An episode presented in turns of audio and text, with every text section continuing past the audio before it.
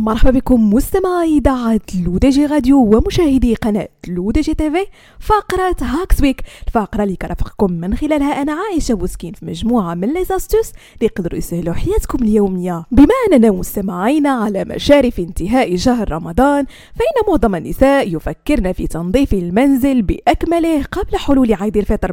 لكن المهمة الصعبة التي تواجههن غالبا هي تنظيف الفرن الكهربائي من الدهون والأوساخ المتراكمة الدائمة والتي تزداد خاصة مع كثرة طهي الوصفات التي تتطلب ضرورة استعمال الفرن في شهر رمضان. إليكم مستمعينا الخطوات الأساسية لتنظيف الفرن من بقايا الشحوم والزيوت. أولا تأكد من أن الفرن مفصول عن مصدر التيار الكهربائي لزيادة الأمان حتى لا تصاب بصعقة كهربائية إذا وصلت المياه إلى الوصلة الكهربائية. ثانيا ارفع الشعلات وامسحها من بقايا الطعام العالقة بمنشفة ورقية أو فرشاة صغيرة. ثم ابدأ في تنظيف الشحوم باستخدام منظف متعدد الاستخدام.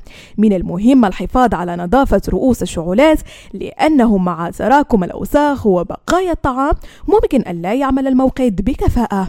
ثالثا امسح سطح الموقد بقطعة إسفنج أو قطعة قماش باستخدام منظف متعدد الأغراض للتخلص من أي أوساخ وجراثيم غير ظاهرة.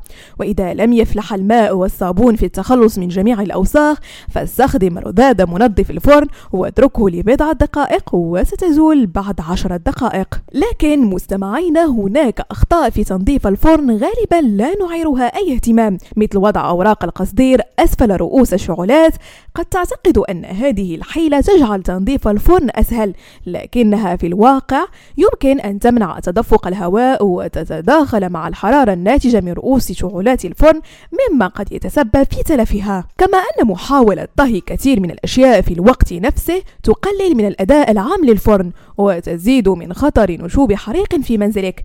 فإذا كانت الرفوف ممتلئة فلا يمكن أن يدور الهواء الساخن بحرية.